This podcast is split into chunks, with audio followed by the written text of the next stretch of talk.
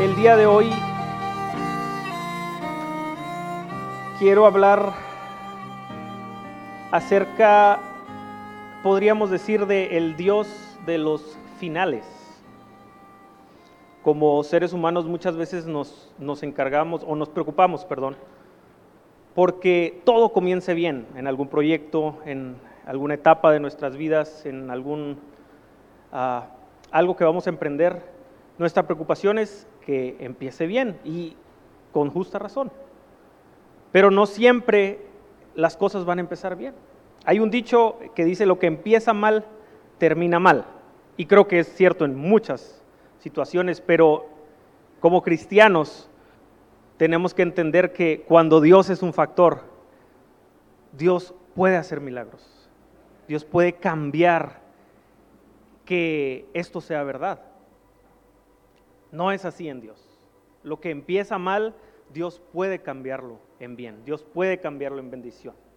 Y vamos a verlo en un ejemplo muy claro, con un, un, pueblo, perdón, eh, que cada vez que yo en lo personal paso por la lectura de, esta historia, y creo que muchos de ustedes también, es un poco confuso. ¿Qué sucedió aquí? ¿Qué, qué, qué pasó? ¿Cuál es la lección que aprendemos aquí? Y vamos a ver cuál es la lección que Dios nos quiere enseñar con este pueblo. Y es uno de los pueblos de Canaán. Creo que poco a poco van a ir entendiendo de quién hablaba, de quién hablo, perdón. Pero el Señor dictaminó la muerte de todo cananeo. En Éxodo 23, versículo 23, les leo, Éxodo 23, versículo 23, porque mi ángel, dice el Señor, mi ángel irá delante de ti le habla al pueblo de Israel, y te llevará a la tierra del amorreo, del eteo, del fereceo, del cananeo, del jebeo y del jebuseo, a los cuales yo haré destruir. En el versículo 28 de este mismo capítulo, enviaré delante de ti la avispa que eche fuera al ebeo, al cananeo, al, al eteo delante de ti. Entonces vemos que el Señor, desde antes de la entrada de Israel a la, tierra de Canaán, ya había dictaminado, los cananeos o los que habitan en la tierra prometida van a ser destruidos. Eh, también eh, les leo en Deuteronomio 20, Deuteronomio 20, versículo 16. Dice así, pero de las ciudades de estos pueblos que Jehová tu Dios te da por heredad, ninguna persona dejarás con vida sino que los destruirás completamente. Y vuelve a mencionar al Eteo, al Amorreo, al Cananeo, al Fereceo, al Ebeo, al Jebuseo, como Jehová tu Dios te ha mandado. Entonces, la sentencia estaba dictaminada. El decreto del Señor era la destrucción total de todos estos pueblos. Pero entendiendo esto, quiero ahora que nos pongamos en los zapatos, por decirlo así, en las sandalias, eh, de los gabaonitas. Ellos entendían que iban a ser destruidos. Ya Israel había destruido a, a Jericó completamente y Jericó dice la Biblia que era una ciudad muy grande y muy fortificada. Entonces Gabaón sabía que le esperaba lo mismo. Y Vamos a leer e, e, ese pasaje en Josué capítulo 9. Vamos a leer algunos versículos ahí. Creo que todos eh, sabemos, conocemos esta historia y por cuestiones de tiempo no vamos a leer todo el pasaje. Eh, les leo Josué capítulo 9 en el versículo 3. Hacen eh, su entrada a escena los, los Gabaonitas. El versículo 3 del capítulo 9 de Josué dice, mas los moradores de Gabaón cuando oyeron lo que Josué había hecho a Jericó y a Jai, usaron de astucia. Y conocemos la historia. ¿Qué sucede? Llegan con Josué, llegan con los ancianos del pueblo en el versículo 6 y vinieron a Josué al campamento en Gilgal y le dijeron a él y a los de Israel, nosotros venimos de tierra muy lejana, haced pues ahora alianza con nosotros. Y los de Israel respondieron, a los heveos. Quizás habitáis en medio de nosotros. ¿Cómo pues podremos hacer alianza con vosotros?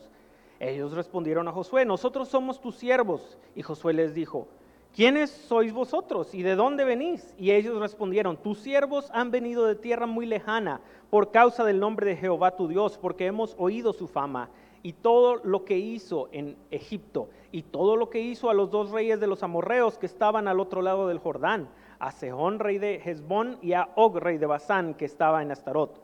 Por lo cual nuestros ancianos y todos los moradores de nuestra tierra nos dijeron, tomad en vuestras manos provisión para el camino e id al encuentro de ellos y decidles, nosotros somos vuestros siervos, haced ahora alianza con nosotros. Israel, dice la, escritura, no consultaron al Señor e hicieron la alianza con los Gabaonitas. Quiero que veamos cómo el Señor va permitiendo todo, pero hay dos claves que la escritura nos da, que yo creo que son la razón por la cual el Señor permitió esto. Obviamente para enseñarnos algo más, más, después, más tarde, pero hay dos claves y, la primera es que ellos se humillaron a, ser a, pesar de ser una ciudad poderosa. En el capítulo siguiente, en Josué 10, en el versículo 2, da un detallito acerca de, de los gabaonitas. Em, hubo gran temor en, el, en Canaán porque Gabaón, que era una gran ciudad, como una de las ciudades reales y mayor que Jai, y que todos sus moradores eran fuertes, el resto de Canaán temió a Israel, porque si Gabaón se rindió, que eran hombres fuertes, dice la escritura, ¿qué les esperaba al resto de, de los pueblos? Y quiero que veamos lo que dice, que eran todos sus moradores eran hombres fuertes. O sea, ellos podrían haber confiado en sus propias fuerzas, pero ellos se humillaron. Ellos reconocieron, no, ese Dios es mayor. Y algo más que dicen, ellos reconocieron la grandeza de Jehová. En el, en el Josué, en el versículo 9 del capítulo 9, dice algo, tus siervos han venido de tierra muy lejana por causa del nombre de Jehová, tu Dios. Creo que ahí empezamos a ver algo en los moradores de Gabaón que nos dice, ok, ellos estaban pendientes de cuál era ese Dios y reconocían, ese Dios es mayor que todos nuestros dioses. A Él sí debemos rendirnos. Y yo creo que el Señor lo permitió viendo los corazones de ellos. El resto de Canaán pudo haber hecho lo mismo hubieran podido decir, ok, ese Dios le ha ganado a todos los dioses, a todas las ciudades fuertes, humillémonos. Y ellos no lo hicieron. Solo los gabaonitas se humillaron y dijeron, Jehová es más grande. Entonces, el engaño fue hecho cuando los ancianos de Israel, cuando el pueblo de Israel se, percata, eh, quieren reaccionar y vamos a destruirlos. Y dice Josué, vamos a respetar, pero se les va a dictaminar una sentencia. Y quiero enfatizar el hecho de que sí se dictaminó una sentencia, porque este mensaje no es un mensaje que podríamos decir va a alentar el pecado. Yo no vengo hoy a decirles, sí, ustedes hagan lo que quieran, que todo va a terminar bien.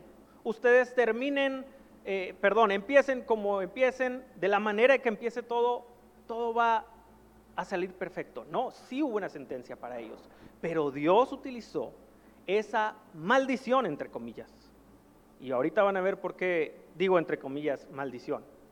Dios utilizó esa maldición para llevar al pueblo de Gabaón al corazón del pueblo de Israel.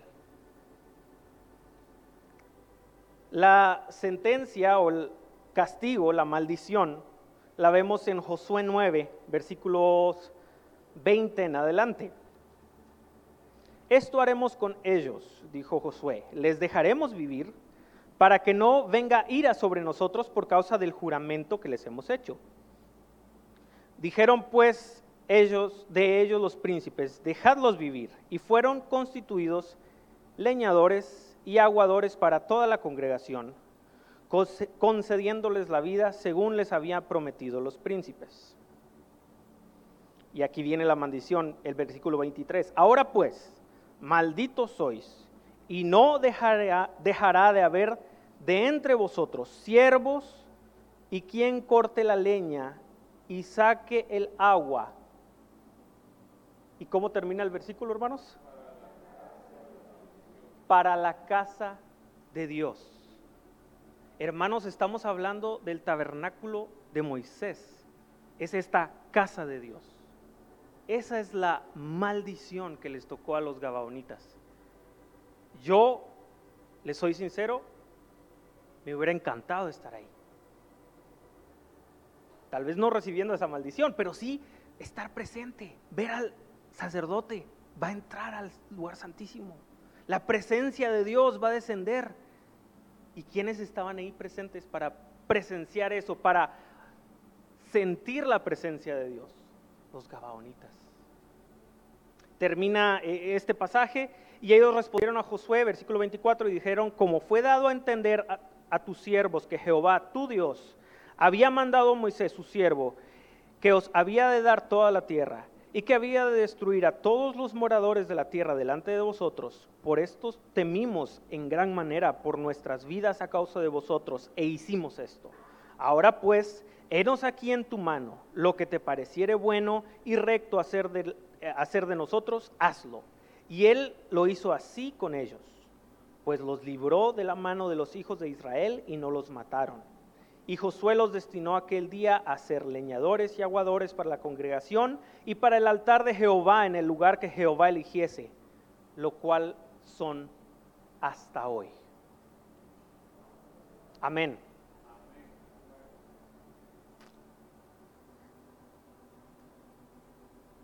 Quiero que veamos algo que impactó mi corazón. El libro de Deuteronomio fue escrito antes de todo esto, no sé con exactitud cuántos años, pero sé que varios años antes. Y es ah, lo que Moisés le está diciendo al pueblo antes de que entren a conquistar la tierra. Y en el versículo 29 de Deuteronomio, en el versículo 29 de Deuteronomio, capítulo 29, perdón, perdón. Vamos a leer varios pasajes de ahí para entender lo que se está diciendo. Les leo el versículo 1. Estas son las palabras, de Deuteronomio 29, las palabras del pacto que Jehová mandó a Moisés que celebrase con los hijos de Israel en la tierra de Moab, además del pacto que concertó con ellos en Horeb.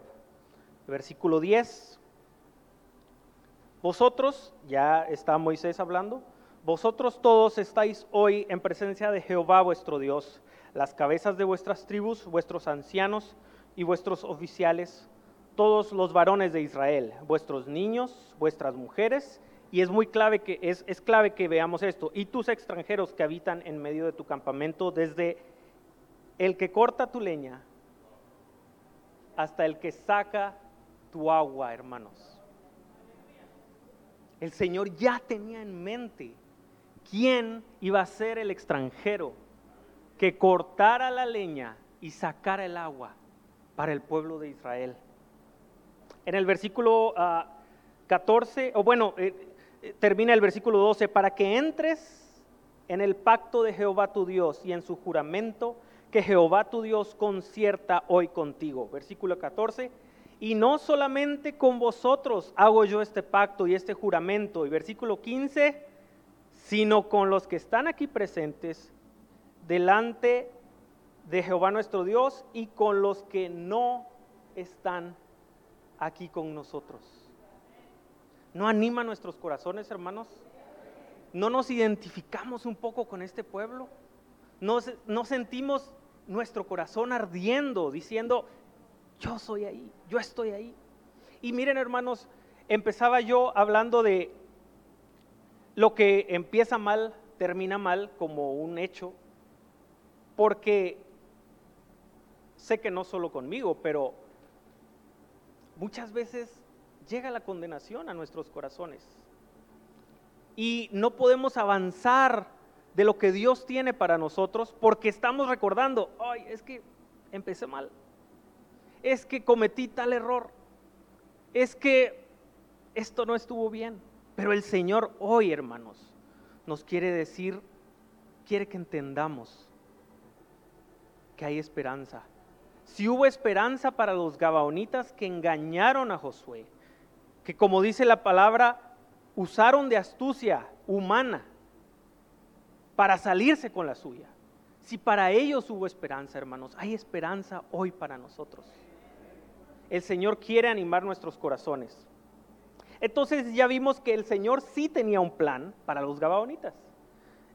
Lo sé también y se los digo porque en ningún otro lado de la escritura vuelve a aparecer el término los leñadores y los aguadores del pueblo o de la congregación. Entonces las únicas dos instancias en las que aparece este oficio es en contexto del pacto aquí en Deuteronomio y en el contexto de los Gabaonitas. Creo que nos queda claro, el Señor estaba pensando en los Gabaonitas en ese momento. Pero bueno, pasaron los años. Eh, yo creo que sí hubo, usando de la imaginación santificada, como, como dicen, yo creo que sí hubo críticas, hubo miradas despectivas a los gabaonitas, ¿no? De parte de Israel. Pasaron muchos años y yo quiero ver a dos Gabaonitas. Uno en, durante el reinado del rey David y el otro vamos a, terminar con él, pero quiero que veamos a Ismaías, Gabaonita. Ismaías, dice la Biblia, que era un Gabaonita, significa aquel a quien Jehová oye. Entonces ya desde el nombre Ismaías entendemos algo. Jehová está en su nombre. Estos gabaonitas, algo había cambiado. Algo había sucedido en las familias gabaonitas. La Biblia los sigue llamando gabaonitas. Entonces, creo que estaba muy marcado. Ellos seguían siendo gabonitas, pero ellos ya veían al Señor, a Jehová, como su Dios. Y a este hombre, Ismaías, aquel a quien Jehová oye, lo vemos en Primera de Crónicas, capítulo 12. Primera de Crónicas, capítulo 12 nos está hablando y cuando yo, yo vi este pasaje, vi que este hombre era Gaonita, mi corazón se llenó de gozo. Está hablando de los 30 valientes de David. Aleluya. En el versículo 4 dice, Ismaías Gabaonita, está dando una lista completa, Ismaías Gabaonita, valiente entre los treinta y más que los treinta. Hermanos, qué hombres eran estos. Y leemos de sus hazañas, de sus portentos, cómo Dios los usó. Y de este hombre, Ismaías Gabaonita, dice que era valiente y más valiente que el resto. Solo para que se den una idea de qué hombres están mencionados aquí, uno de estos 30 valientes era Urias, Eteo. Y la Biblia pone a Ismaías por encima de Urias, Eteo. Hermanos, qué cambio sucedió en las vidas de los gabaonitas. Yo creo que año con año, y vamos a ver cuántos años pasaron hasta la última aparición, hasta que se cierra el capítulo de los gabaonitas, yo creo que año con año sus corazones cada vez más estaban convencidos, este es nuestro Dios. Ya para terminar, vamos a ver la última aparición de un Gabaonita cronológicamente. Y este hombre se llamaba Melatías. Melatías. Y su nombre, hermanos, no es una coincidencia. Yo creo que el nombre de este personaje expresa lo que todo el pueblo de Gabaón expresó, decía, clamaba, reconocía. Su nombre significa aquel a quien Jehová libertó. Y sí, los libertó de la muerte segura, hermanos, de la sentencia de muerte. Jehová los libró. Y cuando yo vi a este personaje, ¿dónde estaba? ¿En dónde lo coloca la escritura? No dejo de asombrarme, hermanos. Lo encontramos en Nehemías, capítulo 3. Por favor, acompáñenme ahí. Creo que algunos ya están dándose una idea en dónde lo encontramos. Y se los digo de una vez, lo encontramos a Él reconstruyendo las puertas de Jerusalén. ¿Y qué puerta, hermanos? Pero leamos en el capítulo 7, eh, junto a ellos restauró Melatías Gabaonita. Pero en el versículo 6 nos dice qué puerta estaba reconstruyendo Melatías, hermanos. La puerta vieja fue restaurada por Joyada, hijo de Pasea, y Mesulam, hijo de Besodías. Ellos la enmaderaron y levantaron sus puertas con sus, con sus cerraduras y sus cerrojos, y junto a ellos restauró Melatías, Gabaonita. Hermanos, este pueblo nunca olvidó de dónde los había sacado el Señor. La puerta vieja les recuerdo, habla de acordarnos de situaciones pasadas que han sido parte de nuestra vida y cómo podemos entrar a la presencia de Dios a través de las bendiciones y las pruebas pasadas. Hermanos, identifiquémonos con este pueblo. Ellos entraron a la presencia de Dios y llegaron a ser parte del pueblo del Señor. Su inicio no fue el que todos hubiéramos querido no los recibieron con los brazos abiertos, los recibieron con una maldición. Pero esa maldición, ese castigo, el Señor lo utilizó y les dijo, vengan, van a conocerme. Este Melatías, hermanos, vivió mil años después, mil años después de Josué. Mil años. Este pueblo jamás se olvidó. Jehová es quien nos libertó.